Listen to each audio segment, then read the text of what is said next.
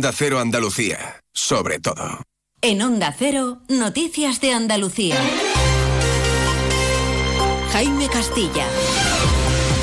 Buenas tardes. El presidente de la Junta y la ministra de Transición Ecológica se reúnen esta tarde en Sevilla tras la polémica con el último decreto de simplificación del gobierno andaluz que ya ha aceptado modificar. Mientras tanto, el campo centra hoy sus protestas en el puerto de Algeciras, donde los manifestantes bloquean algunos de sus accesos. Allí en Cádiz, la Guardia Civil ha mostrado su enfado con el director general de la Benemérita por sus palabras sobre la tragedia de Barbate y existe malestar también en Ceuta, donde a pesar de la visita express de Pedro Sánchez al rey de Marruecos, la aduana comercial sigue cerrada.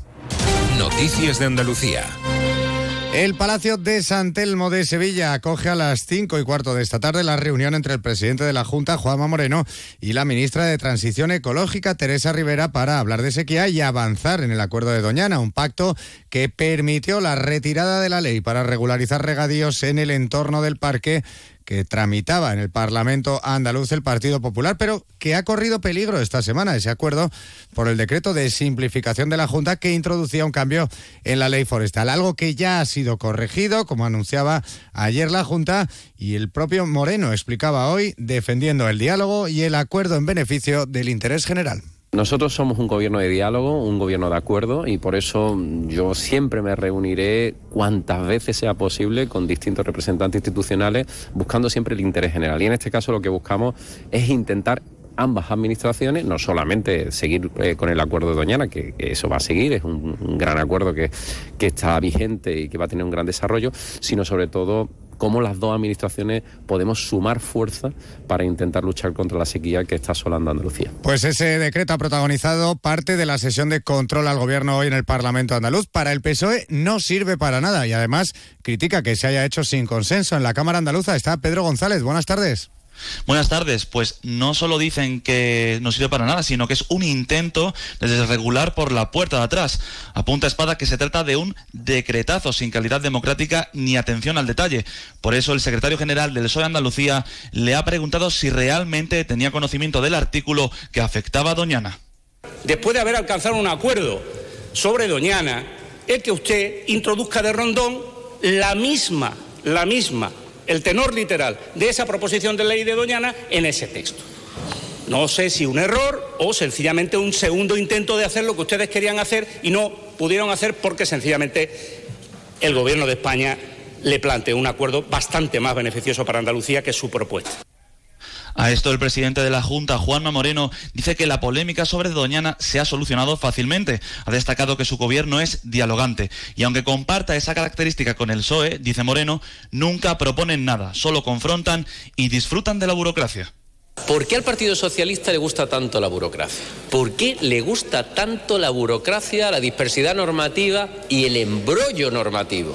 Este decreto, sinceramente, necesitamos ponerlo en marcha lo antes posible. Y después sobre la famosa polémica, que le ha durado un cuarto de hora. Usted salió ahí pensando que tenía el escándalo del siglo con el artículo 242 y ha durado 48 horas. ¿Usted por qué ha durado 48 horas? Porque este gobierno, este gobierno quiere acordar. Las críticas del grupo por Andalucía también han ido dirigidas al decreto ley y han anunciado que lo llevarían al Constitucional y a la Comisión de Venecia. Sobre Doñana, la portavoz de la formación, Inma Nieto, ha criticado las, dice, las intenciones ocultas de la Junta. Explica por falta de competencia. Precisamente hablando del campo, el acceso norte, gracias Pedro González en directo desde el Parlamento andaluz, el acceso norte al puerto de Algeciras permanece bloqueado a esta hora por centenares de agricultores y ganaderos que protestan por la crisis que atraviesa el campo. Una movilización convocada por las principales organizaciones agrarias a la que se han unido otros sectores como los trabajadores de Acerinox, que mantienen una huelga indefinida desde hace tres semanas. Allí está ahora mismo nuestro compañero de Onda Cero Algeciras, Alberto Espinosa. Buenas tardes.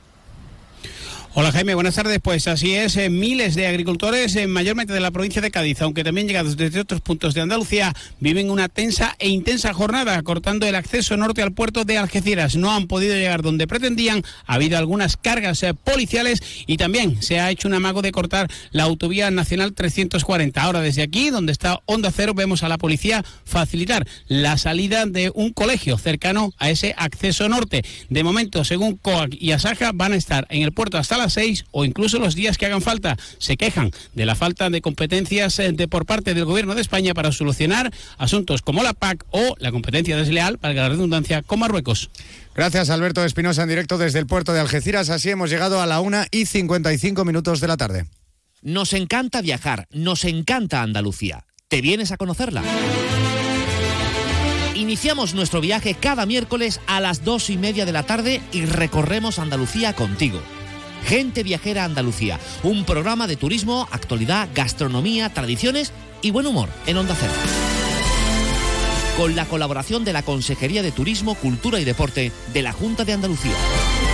Te mereces esta radio. Onda Cero, tu radio. Onda Cero. Noticias de Andalucía. La Asociación Unificada de la Guardia Civil ha criticado hoy al director general de la Benemérita por defender que no hubo ninguno, eh, ningún error que vincular al asesinato de los dos agentes en Barbate. Allí en el municipio sus vecinos convocan una manifestación este domingo para mostrar su hartazgo por el narcotráfico. Onda Cero Cádiz, Jaime Álvarez. La asociación ha sido muy crítica, con Leonardo Marcos, el director de la Guardia Civil, diciendo que no está a la altura de su puesto. Sobre las palabras en las que dice que no ha detectado ningún error en la cadena de mando, dice la Asociación Unificada de Guardias Civiles que en vez de dar remedios se limita a depositar la responsabilidad en los autores de estos asesinatos. Recuerdan que han pedido la zona de especial singularidad para la provincia de Cádiz, pero no han recibido respuesta.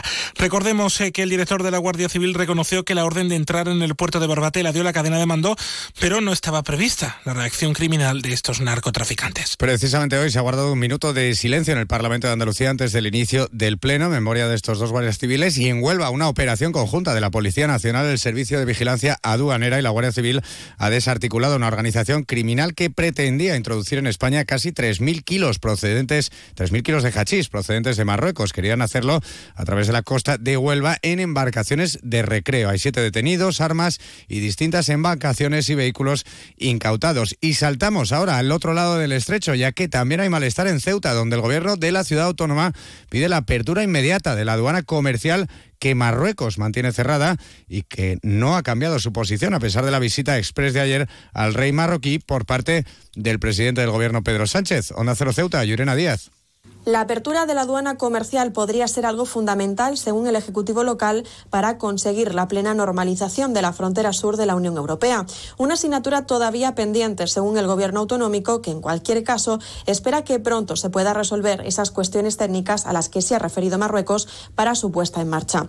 Del mismo modo, para la Confederación de Empresarios de Ceuta, la implantación de la aduana comercial en esta ciudad debería seguir los mismos procedimientos establecidos en Melilla hasta su cierre, que fue en 2010. La presidenta de la entidad, Arancha Campos, no entiende por qué no se ha concretado una fecha tras su anuncio hace más de un año. Canasta de bodegas Williams ⁇ Humbert patrocina los titulares. Los exámenes de las pruebas de acceso a la universidad de este, este curso se celebrarán en Andalucía los próximos 4, 5 y 6 de junio en convocatoria ordinaria y los 2, 3 y 4 de julio en la extraordinaria, una medida que según la Consejería de Educación va a permitir al alumnado andaluz concurrir en igualdad de oportunidades a plazas de todas las universidades públicas de España. Un hombre de 40 años ha fallecido esta mañana en Córdoba al caerse desde una escalera mientras trabajaba en una obra de una urbanización de la capital. La inspección de trabajo se ha hecho cargo de la investigación. Y en Sierra Nevada, una pareja de montañeros polacos, ella de 31 y él de 34 años, han tenido que ser rescatados esta madrugada en el entorno del Mulacén. Iban sin la ropa ni el equipamiento adecuado y han podido sobrevivir gracias a que los servicios de rescate de la Guardia Civil de Montaña han pasado la noche con ellos. Luis, estoy pensando en comprarme un coche blanco. ¿Qué dice Yuyu? ¿Blanco? Cómpratelo negro. No, no, no, no. Blanco y grandecito. Ir con la familia. Anda ya, Yuyu. Cógete un deportivo, un caprichito. Caprichito el canasta que me voy a pedir. Eh, pues otro para mí. Hombre, por lo menos en eso siempre estamos de acuerdo. Canasta. No, ni nada. Disfruta con un consumo responsable. Noticias del mediodía. Noticias de Andalucía regresan a la sintonía de Onda Cero a partir de las 7 y 20 de la tarde. Hoy con entrevista al director general del Servicio Estatal de Empleo Público, Gerardo Gutiérrez Ardoy. A las dos y media Andalucía es verde y ahora información de España y del mundo. Buenas tardes.